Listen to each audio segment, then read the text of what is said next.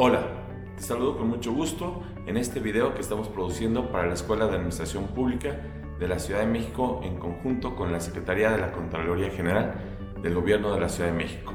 Vamos a hablar sobre dos principios fundamentales en la aplicación de sanciones administrativas por faltas cometidas por personas servidoras públicas.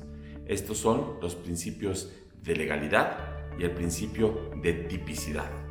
El principio de legalidad que nos refiere las obligaciones que tienen las personas servidoras públicas para llevar a cabo sus actuaciones dentro de los límites que establecen las leyes, la Constitución y los tratados internacionales, y el principio de tipicidad.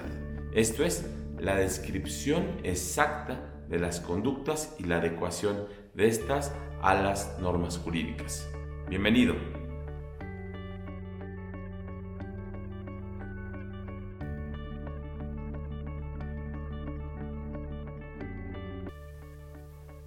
El procedimiento administrativo sancionador es un instrumento a través del cual las entidades de la administración pública, tanto federales, estatales, de la Ciudad de México, municipales y de las alcaldías de la Ciudad de México, determinan la comisión de infracciones por la actualización de faltas administrativas cometidas por personas servidoras públicas e imponen las sanciones correspondientes. Todo esto derivado de la legislación que se tiene tanto en el ámbito general, esto es nacional, como en lo particular hacia cada entidad federativa. Por su naturaleza, el procedimiento administrativo sancionador, procedimiento disciplinario, derecho disciplinario sancionatorio, que son algunas de las denominaciones que recibe, se regula no solo por los principios del procedimiento administrativo en general, sino que además tiene principios propios que les son exigibles a los operadores del sistema, de tal manera que podríamos nosotros ahora mencionar, dentro de los más importantes, estaría el principio del debido proceso, el principio de legalidad, el principio de presunción de inocencia, el principio de tipicidad. Vamos a comentar aquí algunos de estos. Por su importancia, comentaremos el principio del debido proceso en primer orden. Este principio es trascendental en los estados constitucionales y convencionales de derechos humanos. Tiene su origen en la regulación procesal aplicable a todos los procesos judiciales, sean en materia civil, familiar, agrario, aduanero, penal e invariablemente también el administrativo. Este principio implica una obligación por parte de las autoridades a respetar y garantizar todas las reglas del procedimiento que están contempladas en la Constitución, en tratados internacionales, en las leyes y reglamentos de manera específica. Implica que se ajustarán en estos procedimientos a unas formalidades previamente establecidas en la ley este principio es muy importante porque aún en los, en los procedimientos sancionatorios se ejerce un control de la potestad sancionadora por parte de las entidades y evidentemente de las personas titulares de órganos internos de control. Se debe velar por su protección en todo momento.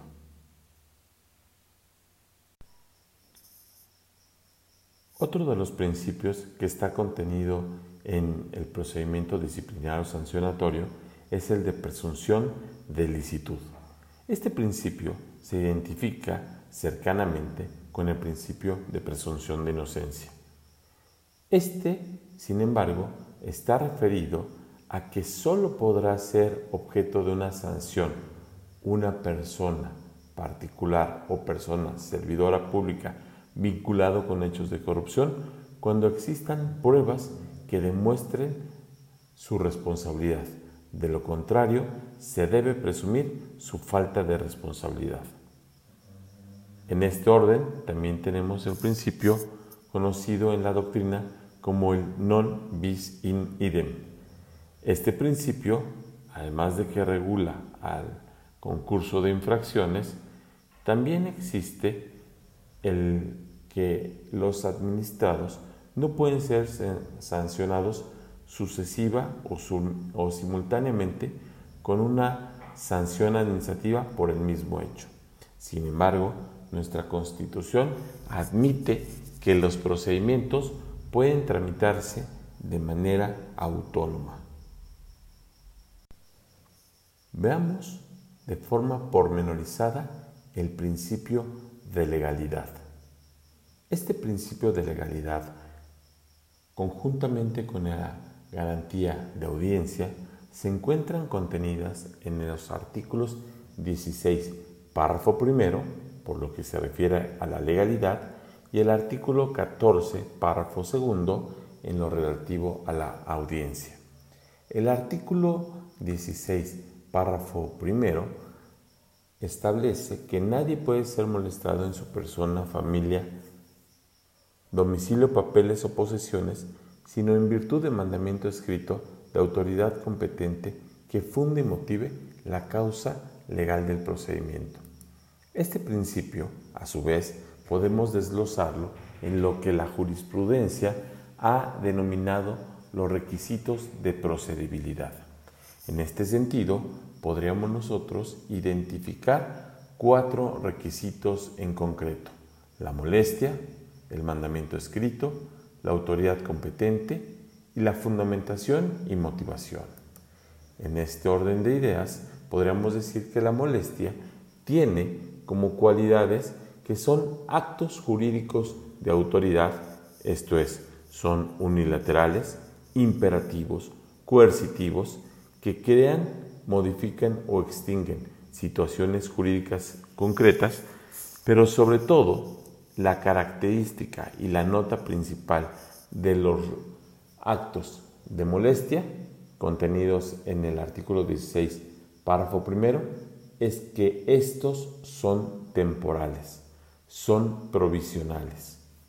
Este artículo 16, en su párrafo primero, protege a la persona los derechos personales, a los derechos inherentes a la materia familiar, los papeles, no solo entendidos como los documentos físicos tangibles, textos, sino también aquellos archivos digitales, virtuales, dispositivos en donde se contiene información de la persona, como serían correos electrónicos, discos duros, discos ópticos, eh, dispositivos USB o cualesquiera otros donde conste información de la persona. También domicilio y posesiones. El domicilio, en un sentido amplio, eh, se puede entender al domicilio convencional, al domicilio legal, al domicilio fiscal o a cualesquiera otros, dependiendo la materia en la que estemos. Y por posesiones entenderíamos que son derechos reales que tienen una característica menor a la propiedad, pero tienen tanto las características de uso, goce, disfrute de la cosa. Por lo que se refiere al segundo requisito, el mandamiento escrito, este se puede inferir y se puede extender no solo a un documento físico, sino también puede ser uno virtual o electrónico. El mandamiento escrito es un requisito que deben cumplir todas las autoridades implícitamente también las administrativas, a través de la cual se darán noticia de todas aquellas actuaciones que puedan infringir una perturbación, afectación o molestia a las personas. Y estos mandamientos escritos deben contener, cuando menos, los siguientes requisitos. Lugar de emisión, fecha de emisión, estos dos nos dan el sentido de la competencia y las facultades si fueron emitidas dentro del plazo legal que se tenía. Esto es, que no hayan caducado o prescrito. Deben contener la firma de la persona servidora pública, la cual deberá ser autógrafa, esto es de puño y letra, o en aquellos casos que la legislación lo permita, tendrá que ser electrónica. Claro, siempre y cuando haya sido debidamente expedida, regulada por autoridades certificadoras. Debe contener también los fundamentos, los motivos, debe contener el objeto, la gestión, el mérito, la finalidad, lo que son principios propios del derecho administrativo. Debe contener el cargo del servidor público para conocer la competencia, el nombre del destinatario, el sello de la institución, el nombre del servidor público. Estos, si contienen anexos, deben estar cotejados y certificados por la autoridad que así cuente con fe pública. El tercer requisito, el de la autoridad competente que está previsto en el artículo 16 en el párrafo primero, nos indica el conjunto de facultades con las que cuenta una autoridad para cumplir la finalidad del servicio público y que esta persona tiene el carácter de servidor público, está investido de autoridad y llevará a cabo aquellas disposiciones que expresamente le otorgó el legislador a través de la ley. No confundamos la competencia con la legitimidad. En cuarto orden, la garantía de legalidad o el principio de legalidad se refiere a la fundamentación y motivación de las actuaciones. ¿A qué se refiere la fundamentación? La fundamentación son los supuestos normativos, las hipótesis jurídicas que estableció el legislador y que exige hacia las personas servidoras públicas la obligación de identificar al gobernado la ubicación donde se encuentran estas normas jurídicas que le permiten su actuación. Esto es, la fundamentación es la expresión de las normas jurídicas que habilitan la actuación de la autoridad. Y como las personas, los ciudadanos, no son expertos forzosamente en el sistema jurídico, las autoridades le tienen la obligación de identificarles y señalarles los cuerpos normativos, ordenamientos jurídicos, leyes, códigos, reglamentos, normas, decretos, donde se encuentra prevista la norma jurídica, esto es, con el dispositivo, numeral, arábigo, fracción, inciso, párrafo e incluso oración que le ha permitido a la autoridad expresar su actuación. Y la motivación serían todos aquellos supuestos fácticos, esto es, aquellos hechos que ocurrieron en la realidad y que se recogen en los expedientes y estos motivos constituyen supuestos fácticos que deben tener identidad con los supuestos normativos, de tal manera que entre lo que previó el legislador y lo que ocurrió en la realidad tiene que existir una identidad para que estemos hablando de una correcta fundamentación y motivación por parte de las autoridades. Ahora bien, hablemos de la garantía de audiencia. La garantía de audiencia está contenida en el artículo 14 en su párrafo segundo. Nos indica que nadie podrá ser privado de la libertad o de sus propiedades, posesiones o derechos, sino mediante juicio seguido ante los tribunales previamente establecidos en el que se cumplan las formalidades esenciales del procedimiento y conforme a las leyes expedidas con anterioridad al hecho. Esta garantía de audiencia regula a los actos privativos. ¿Cuáles son los actos privativos? son actos jurídicos de autoridad que también como los del 16, que son actos de molestia, son unilaterales, imperativos, coercitivos, que crean, modifican o extinguen una situación jurídica en concreto. Sin embargo, su nota distintiva es que estos actos privativos gozan de la calidad de ser permanentes, de ser definitivos. Estos, a diferencia de los de legalidad, de molestia, no desaparecerán con el tiempo, sino que perdurarán y por ende implicarán una afectación trascendental sobre la esfera jurídica patrimonial de los gobernados.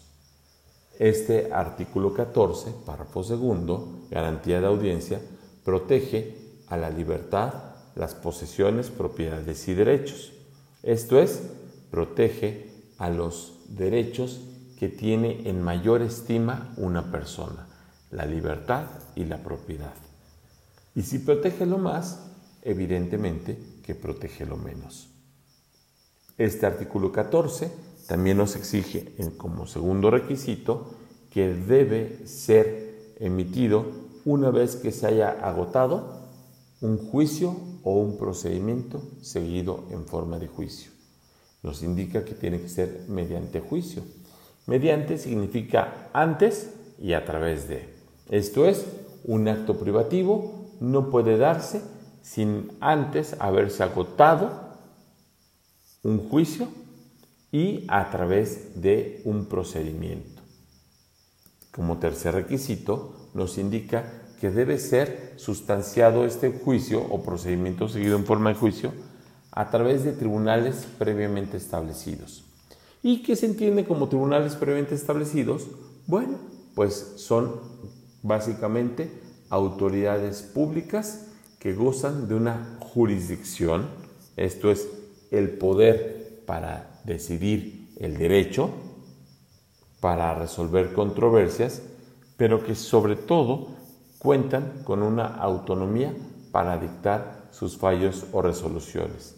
De tal forma que estos tribunales previamente establecidos pueden ser órganos jurisdiccionales adscritos al Poder Judicial órganos jurisdiccionales adscritos a la rama administrativa o bien incluso órganos y entidades que sin ser jurisdiccionales aplican y sustancian procedimientos que gozan de autonomía para dictar sus fallos, como serían los órganos internos de control. En cuarto orden, el cuarto requisito son las formalidades esenciales del procedimiento. ¿A qué se refiere estas formalidades esenciales del procedimiento? Muy importantes en nuestra legislación. Básicamente se refieren a todas estas condiciones de las cuales deben gozar mínimamente todo procedimiento que se instaure hacia una persona y que tenga como consecuencia la posible privación de sus derechos. La Suprema Corte de Justicia de la Nación ha identificado cuando menos las siguientes. La debida noticia, esto es, la publicidad del acto que se debe quedar de manera previa a que se dicte, de tal manera que le permita a la persona defender sus derechos, la posibilidad de sustentar una debida defensa. Con esta debida noticia, no solo se da un emplazamiento, notificación, citatorio, sino que también debe ser un mandamiento escrito que se le permita a la persona conocer con amplitud, exactitud y pulcritud todas aquellas consecuencias que puede tener este procedimiento. Por ende, tiene que también ser un mandamiento escrito y en este se tiene que dar la oportunidad de defender a través del plazo que establezca la legislación y con esta formalidad esencial de la debida noticia, también se le da oportunidad a la persona no sólo de defenderse, sino incluso de establecer un contraataque que en el derecho procesal se le llama reconvención, contrademanda o contradefensa. En segundo orden de estas formalidades esenciales, tendríamos a la etapa probatoria. ¿Qué entendemos por la etapa probatoria? La posibilidad, el derecho de que las personas puedan acercar, ofrecer a la autoridad medios convictivos que busquen acreditar sus derechos o desvirtuar las imputaciones o las prestaciones que se le reclaman. Esto es, sería desde el ofrecimiento como primera fase, la segunda que sería la etapa de admisión o eventual desechamiento de las pruebas que se hayan ofrecido. En tercer orden, para aquellas pruebas que lo requieran, tendrán que ser la preparación de la misma, como sería llamar a testigos, llamar a personas para que comparezcan a una confesional, llevar a un perito, preparar una prueba pericial, entre otras. Sería también el desahogo de la prueba y finalmente, aun cuando no se da en este momento, la valoración de la misma. En tercer orden, la tercera fase es la fase alegatoria. Es el derecho que tiene la persona de realizar las manifestaciones, alegaciones o argumentos previo al cierre de instrucción, a través del cual buscará acreditar los extremos de su acción o bien sus defensas y excepciones. Finalmente tendremos una etapa conclusiva. Esta se expresará y materializará en una sentencia, en una resolución, en un laudo o en un instrumento, en un escrito que resuelva el fondo de la controversia, que resuelva la litis. Por eso es muy importante el que conozcamos con toda certeza esta resolución. Y dejamos en el último momento al medio de impugnación. La Suprema Corte no lo contempla dentro de las formalidades esenciales del procedimiento, pero derivado de convenios internacionales, en particular la Convención Americana de Derechos Humanos, en el artículo 8.1 y 25 de la misma, se establece el derecho que tiene toda persona a un, a un recurso sencillo y efectivo. Esto también está en el artículo 23 constitucional que indica que en los juicios del orden criminal ningún juicio podrá tener más de tres instancias. Esto es, si hablamos de un procedimiento natural y que no pueden haber más de tres, pues evidentemente está implícita la idea de una segunda instancia o un medio de impugnación.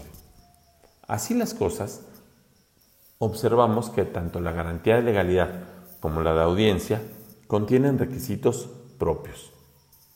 A la legalidad contiene cuatro. Molestia, mandamiento escrito, autoridad competente y que funde y motive. En tanto que la audiencia identificamos propiamente en su redacción el acto privativo, el juicio, los tribunales previamente establecidos y las formalidades esenciales del procedimiento. Sin embargo, la legalidad, al ser un acto que es temporal, sus consecuencias son menores a las de audiencia, de tal manera que la legalidad no implica una la legalidad no implica una violación a la audiencia, esto es una molestia no implica una privación. Sin embargo, si estamos ante la presencia de un acto privativo, implícitamente está prevista un acto de molestia.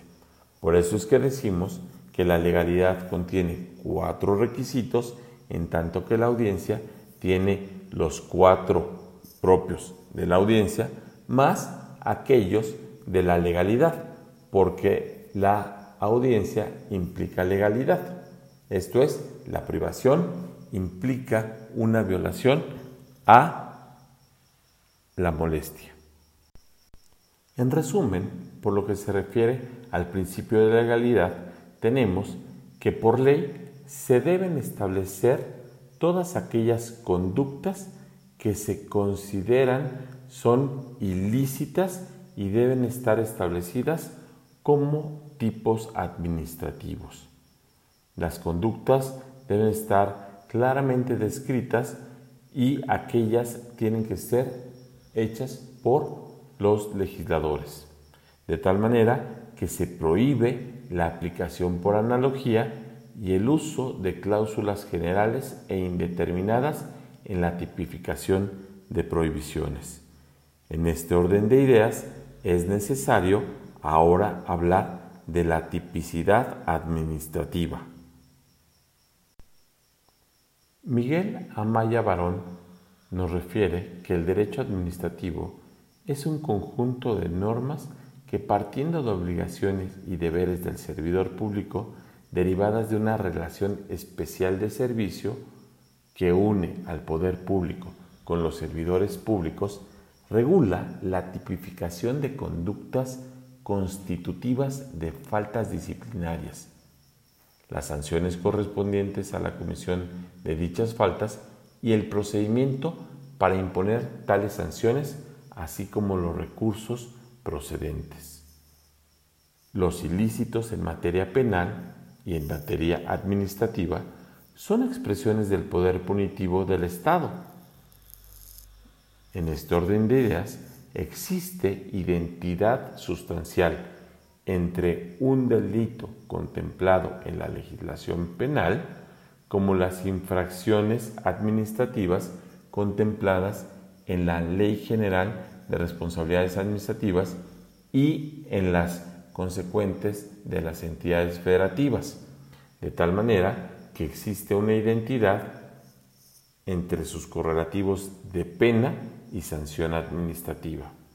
Por lo que se refiere a la Suprema Corte de Justicia de la Nación de nuestro país, al respecto ha validado en diversos criterios la aplicación de los principios del derecho penal sustantivo al derecho administrativo sancionador y ha indicado que Dada la similitud y la unidad de la potestad punitiva en la interpretación constitucional de los principios del derecho administrativo sancionador, puede acudirse a aquellos del derecho penal sustantivo como el de legalidad y particularmente al de tipicidad, que exige una predeterminación normativa clara y precisa de las conductas ilícitas y de las sanciones correspondientes de manera que no quede en margen a la arbitrariedad de las autoridades encargadas de su aplicación.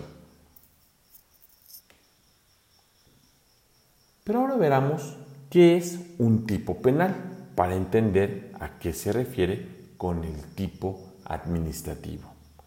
Algunos tratadistas del derecho penal nos han dicho, por ejemplo Jiménez de Azúa, que el tipo es una abstracción específica ¿Qué hace el legislador en la definición de un hecho, catalogándolo como delito a través de la ley?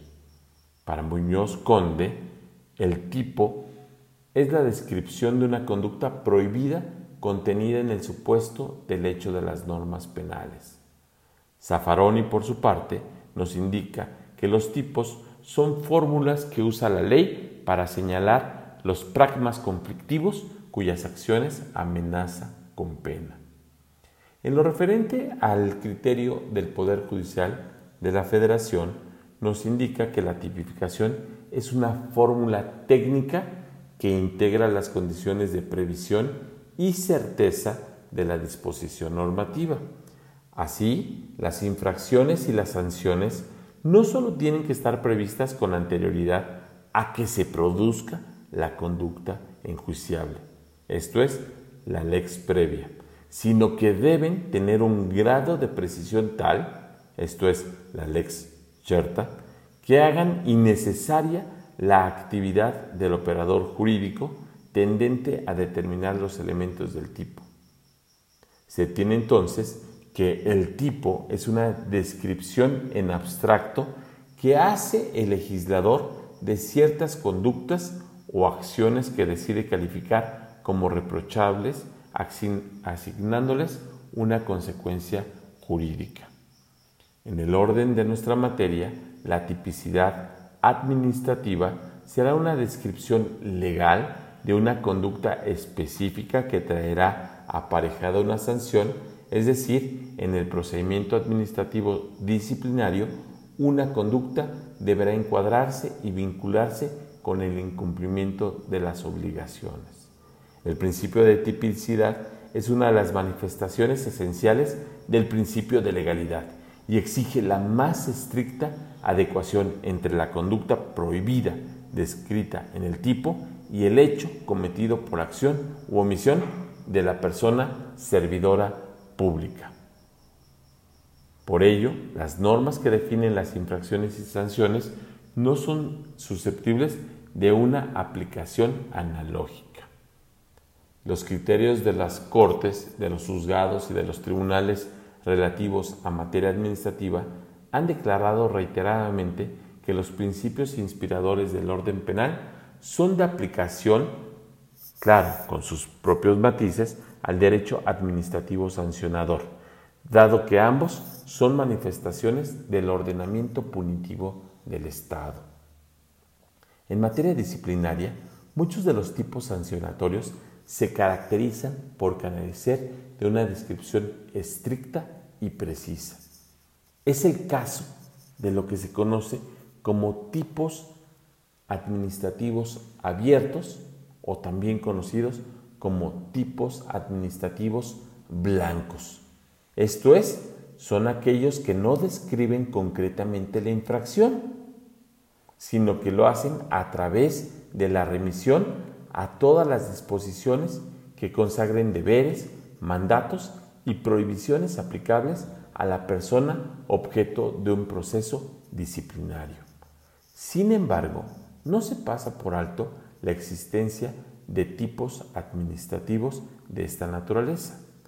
Pueden observarse en estos casos unas normas que establecen una prohibición abierta, esto es que no existe una descripción específica, y precisa de la infracción y su consecuencia.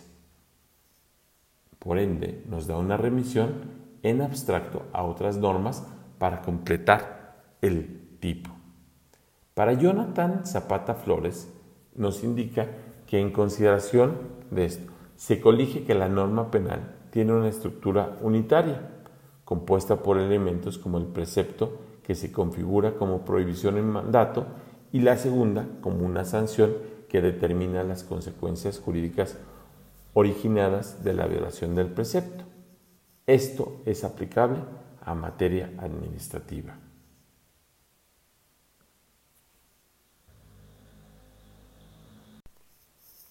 Por último, es importante señalar que el operador jurídico, y en este caso concreto, como autoridad competente para sustanciar procedimientos derivados de la posible presunta comisión de faltas administrativas por parte de servidores públicos, los órganos internos de control deben ser vigilantes, promotores y cuidadores del debido proceso, la presunción de inocencia, el principio de legalidad, el principio de tipicidad, en el orden que hemos visto.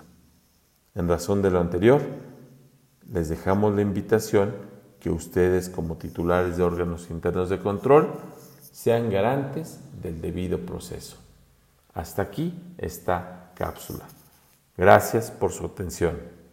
Se despide Sergio Salgado Román. Hasta pronto.